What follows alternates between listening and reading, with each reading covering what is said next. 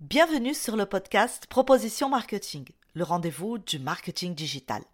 Seul ou avec un invité, je vous propose des méthodes, outils, astuces et retours d'expérience pour attirer plus de clients et développer votre business. Je suis Christine Gédéon, consultante marketing digital. À la fin de chaque épisode, vous serez en mesure d'appliquer des actions immédiates pour obtenir des résultats concrets. Vous êtes entrepreneur, marketeur, business développeur Ce podcast est pour vous. Soutenez Proposition Marketing, il sera votre meilleur guide. Abonnez-vous et laissez des étoiles sur Apple Podcast ou Spotify. Bonjour à tous et bienvenue pour un nouvel épisode du podcast Proposition Marketing. Aujourd'hui, j'ai le grand plaisir d'être avec Anne-Claire, qui est responsable B2C et partenariat de la marque euh, Le Beauté. Le Beauté est une très jolie marque de thé et infusion personnalisée, de qualité euh, premium, 100% bio, 100% artisanal, zéro plastique et made in France que je vous invite à découvrir. Je vous mets d'ailleurs dans les notes de l'épisode le lien vers le compte Instagram et LinkedIn Le Beauté. C'est une marque à forte dimension sociale, récompensée par son initiative euh, solidaire. La marque possède une boutique en ligne et les produits sont distribués dans 250 points de vente. Dans cet épisode, nous avons parlé partenariat, lancement de nouveaux produits et pas que. Je vous laisse donc découvrir ma conversation avec Anne-Claire. Bonjour Anne-Claire, je suis très contente de te recevoir. Peux-tu nous parler de ton parcours et de comment tu es devenue responsable B2C et partenariat euh, du beauté? Hello Christine, euh, je m'appelle Anne-Claire et j'ai 24 ans. Euh, j'ai d'abord fait un bac littéraire et je me suis orientée donc en licence LLC anglais, option russe et interprétariat. À la fin de ma licence, je suis partie donc faire un bachelor chargé de projet événementiel, mais j'ai choisi de faire ce bachelor en fait l'année où le Covid est arrivé. Du coup, ça a un peu bousculé mes plans euh, parce qu'aucun événement n'a pu être organisé pendant près de deux ans. Durant cette année d'alternance, dont j'ai principalement fait de la communication et du marketing, c'est ce qui m'a donné envie, en fait, à la fin de, mon bachelor, de me diriger vers un master euh, communication digitale et marketing influence. Donc, euh, master dans lequel je suis encore actuellement en deuxième année. En parallèle, euh, j'étais bénévole en fait dans une association de partage et de découverte euh, d'artistes de la scène émergente des musiques électroniques. Donc en tant que responsable communication et aide à l'organisation des différentes soirées, ce qui m'a conforté dans mon choix de me diriger vers ce master. Euh, je l'ai donc fait en alternance et je cherchais une entreprise. Et du coup, pour tout dire, en fait, le Beauté, c'était la seule entreprise chez qui j'avais postulé. Dans ma tête, en fait, c'était soit Marcelin, donc qui est le CEO actuellement, me recrutait, soit je me dirigeais en fait vers une autre voie. C'était vraiment le projet et l'entreprise que je souhaitais rejoindre à tout prix. Et euh, je pense qu'il a su ressentir mon envie et ma motivation, puisque deux ans après, je fais partie intégrante de l'équipe et je suis euh, donc responsable B2C et partenariat. Le beauté a été récompensé par son initiative solidaire. Est-ce que c'est cette dimension sociale forte de la marque qui t'a attiré? Euh, Alors moi, en fait, à la base, c'est vraiment l'image de marque que, l'entreprise avait. En fait, je l'ai découverte sur, euh, sur, via les réseaux sociaux. Du coup, c'est vrai qu'à la base, je ne connais pas, je connaissais pas trop pardon, cette dimension euh, sociale et environnementale qu'elle avait. C'était vraiment l'univers en fait euh, du beauté, le, la, direction artistique en fait, et qui m'ont donné envie en fait de rejoindre l'entreprise. Le fait que ça avait l'air d'être dynamique, jeune. moi, c'est vrai qu'à l'époque, je connaissais pas du tout en fait l'esprit startup. Et du coup, je l'ai découvert. Je me suis vraiment intéressée donc à, à, ce que faisait Marcelin et du coup Vie ils sont deux cofondateurs. Par Instagram Ouais, du coup, moi au début, c'était par rapport à Instagram. Ouais, et ensuite, après, sur LinkedIn. Du coup, Marcelin est très, très présent sur LinkedIn. Et euh, du coup, j'ai pu en apprendre plus sur le beauté, sur euh, comment ça se passait dans l'équipe, à l'intérieur de l'entreprise. Et euh, que c'est vraiment ça qui m'a donné envie de rejoindre une équipe jeune, dynamique. En termes de communication, c'est toi qui gères la création de contenu? Alors pour la création de contenu, en fait, on travaille euh, très étroitement avec les graphistes parce que euh, moi actuellement, je fais pas du tout les, les, designs. En fait, on a vraiment deux pôles, le pôle marketing et le pôle graphisme. Et euh, du coup, nous, on est, moi, je suis plutôt sur les, les wordings, les posts, les, les, articles de blog, les, les, stories, voilà. Et après, en fait, tout on ce qui travaille. Est écrit. Oui, voilà. moi, je suis plus, ouais, voilà.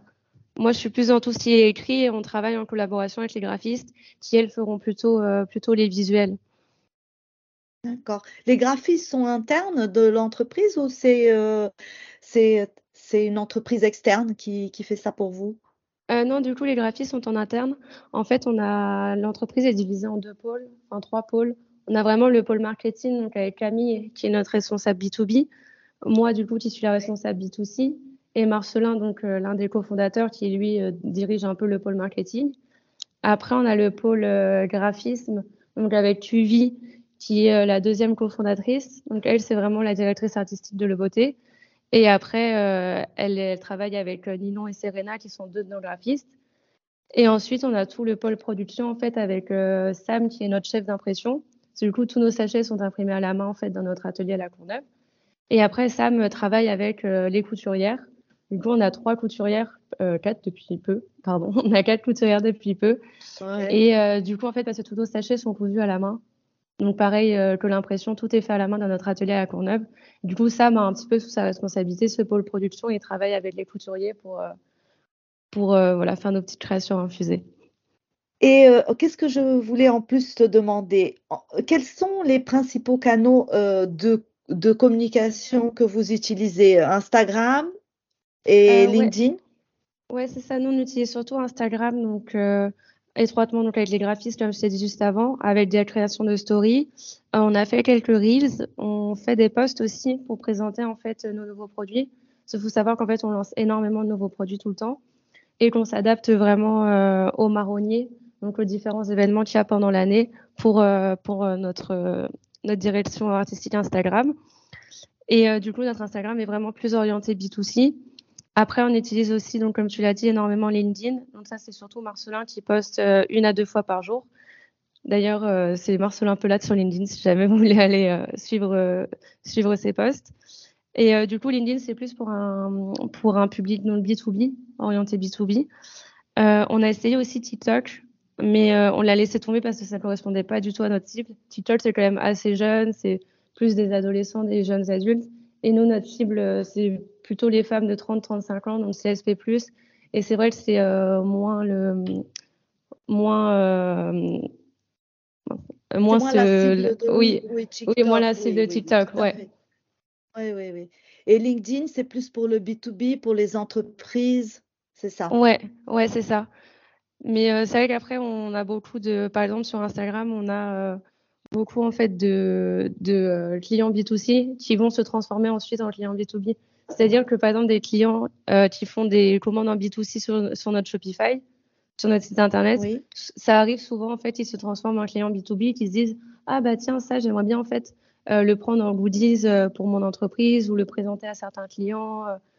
on a vraiment la conversion B2B, B2C B2B pardon c'est un peu, euh, c'est surtout des sachets personnalisés pour, euh, pour les entreprises en tant que B2B pour offrir en cadeau. Euh, et il y a aussi les partenaires avec, il y a les partenariats aussi que vous faites avec les grands magasins et tout ça, n'est-ce pas? Oui, c'est ça. Aujourd'hui, on est redistribué dans plus de 250 grandes boutiques.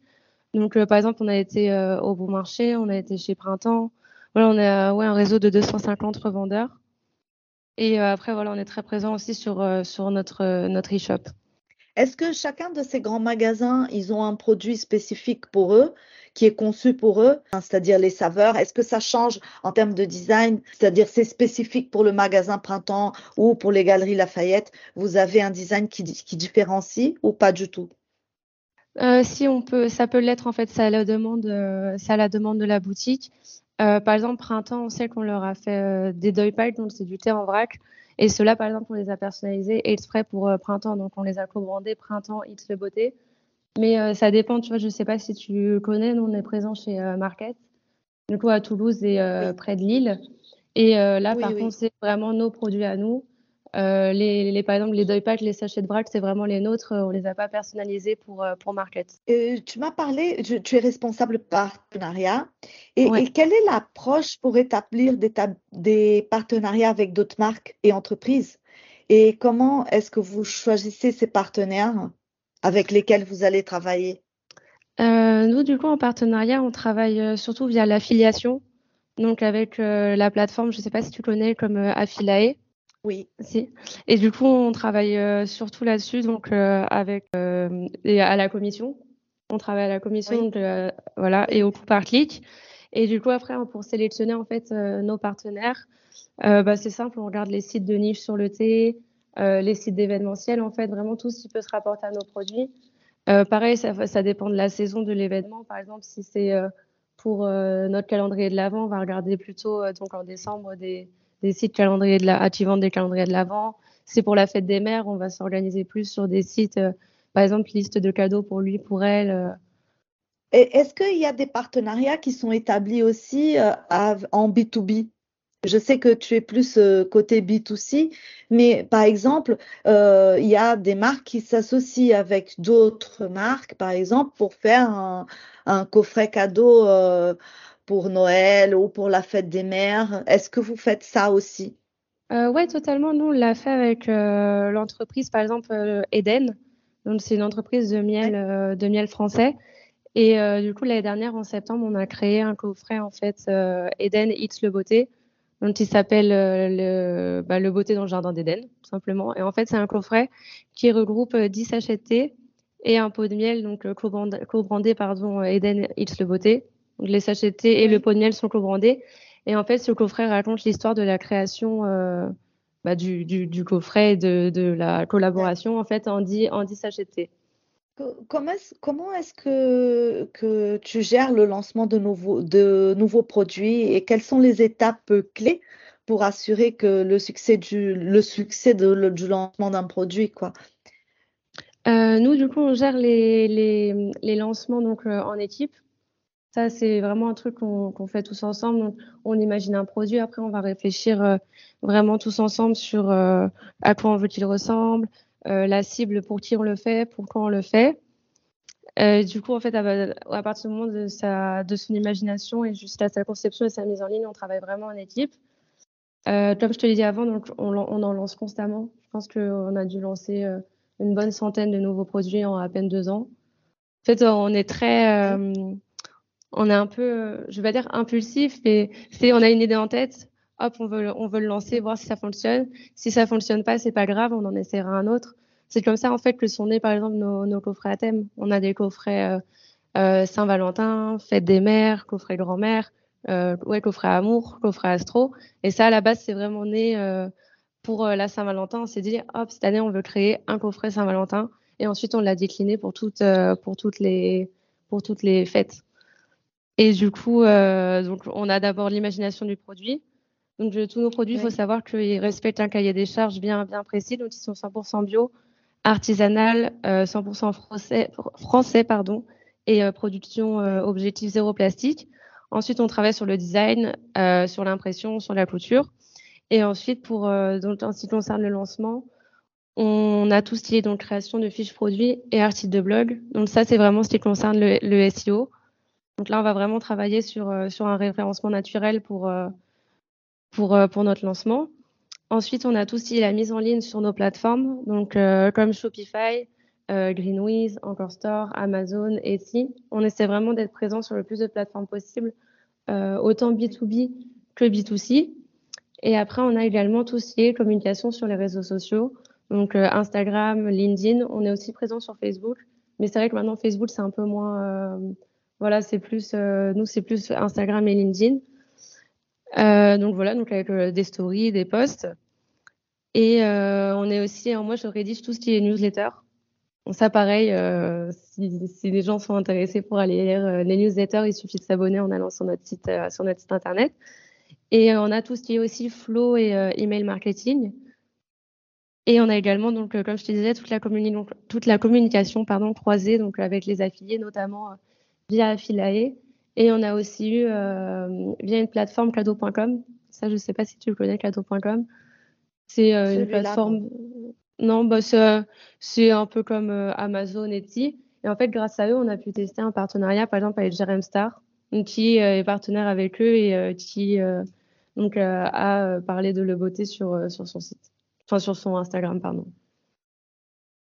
Donc c'est vraiment pour réussir une campagne, c'est un peu de tout ce qu'il faut faire. C'est le mailing, c'est les marketplaces, c'est les réseaux sociaux, c'est le site internet qu'il faut avoir le CEO euh, euh, de chaque fiche produit bien travaillé. Ah oui, le SEO, c'est super important.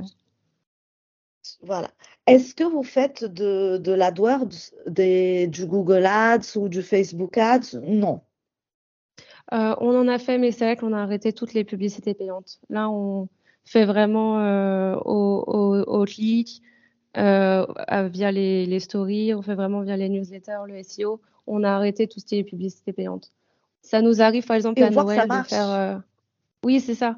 Par exemple, à Noël, on va faire un peu de publicité payante pour, euh, pour le calendrier de l'Avent. Pareil pour les grosses fêtes. Mais c'est vrai que sur le reste de l'année, on a arrêté toutes, euh, toutes les publicités payantes et on, on se focalise surtout sur l'organique. Je vois que ça marche. C'est quelque chose qui, euh, qui dans le long terme, hein, quand on débute, c'est peut-être un peu plus difficile au début de, de tout mettre en place.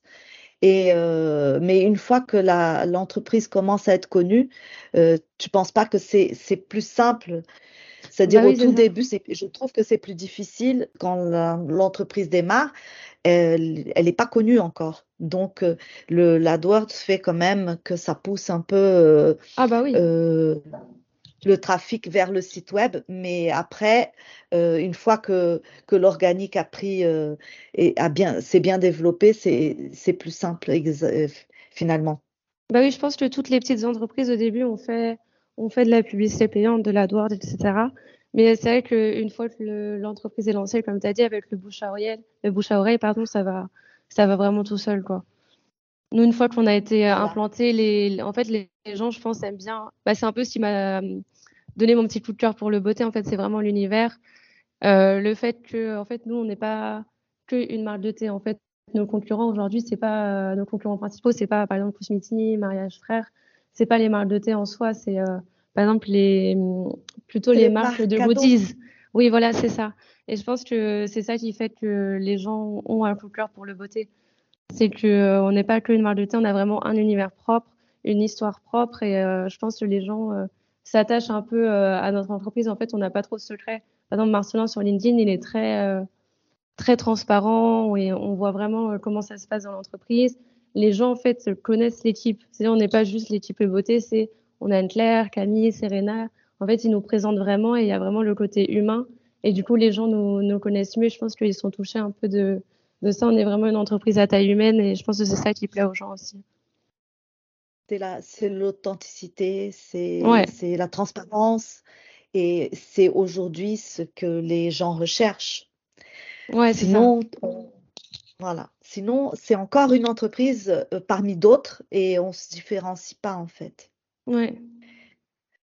Comment, pour finaliser, je vais te demander une question euh, au sujet de comment tu penses que le marketing digital va évoluer dans les prochaines années et quels sont les défis à relever avec l'évolution de l'IA, l'impact social et, et, environnemental, la crise économique et tout ça? Bon, je pense que quand tu parles de l'IA, tu parles surtout de ChatGPT qui vient de qui vient actuellement de, sortir en fait. Euh, moi, je pense que l'IA, ça va vraiment aider, euh, du coup, en ce qui concerne la création de contenu. Bah, ça, on peut le voir euh, déjà avec ChatGPT qui, peut sortir des articles, des choses vraiment sur commande. donc, ça va vraiment aider sur le SEO. Mais je pense que ça va pas nous remplacer, ça va pas remplacer en tant que tel les créateurs de contenu. Je pense que ça va nous aider à améliorer le contenu, à, euh, oui, voilà, améliorer le contenu, aller beaucoup plus rapidement, à créer plus de contenu. Euh, mais voilà, je pense que ça va être un outil qui va nous aider et pas qui va nous remplacer. Euh, par contre, je pense qu'on va revenir dans, sur des productions plus artisanales, plus made in France. Donc pour l'impact environnemental, ça on l'a vu depuis le Covid. Les gens veulent beaucoup plus consommer made in France, artisanal, ils veulent une production locale. Et euh, c'est vrai que nous, c'est euh, quelque chose sur lequel on insiste beaucoup. En fait, tout est fait euh, en Ile-de-France dans notre atelier à la Courneuve. je voulais, Anne-Claire, te remercier beaucoup. Je crois qu'on touche à la fin de notre podcast, de notre épisode. Est-ce qu'il y a quelque chose que tu aimerais rajouter, qu'on n'a pas parlé? Et, pour dire à nos auditeurs, euh, tu es libre de le dire si tu veux qu'on te suive euh, sur LinkedIn et tout ça. une touche de fin, un petit mot à dire s'il y a quelque chose qui, que tu aimerais parler. Et je voulais aussi te remercier d'avoir accepté de, de, faire ce podcast avec Proposition Marketing et avec ben, moi.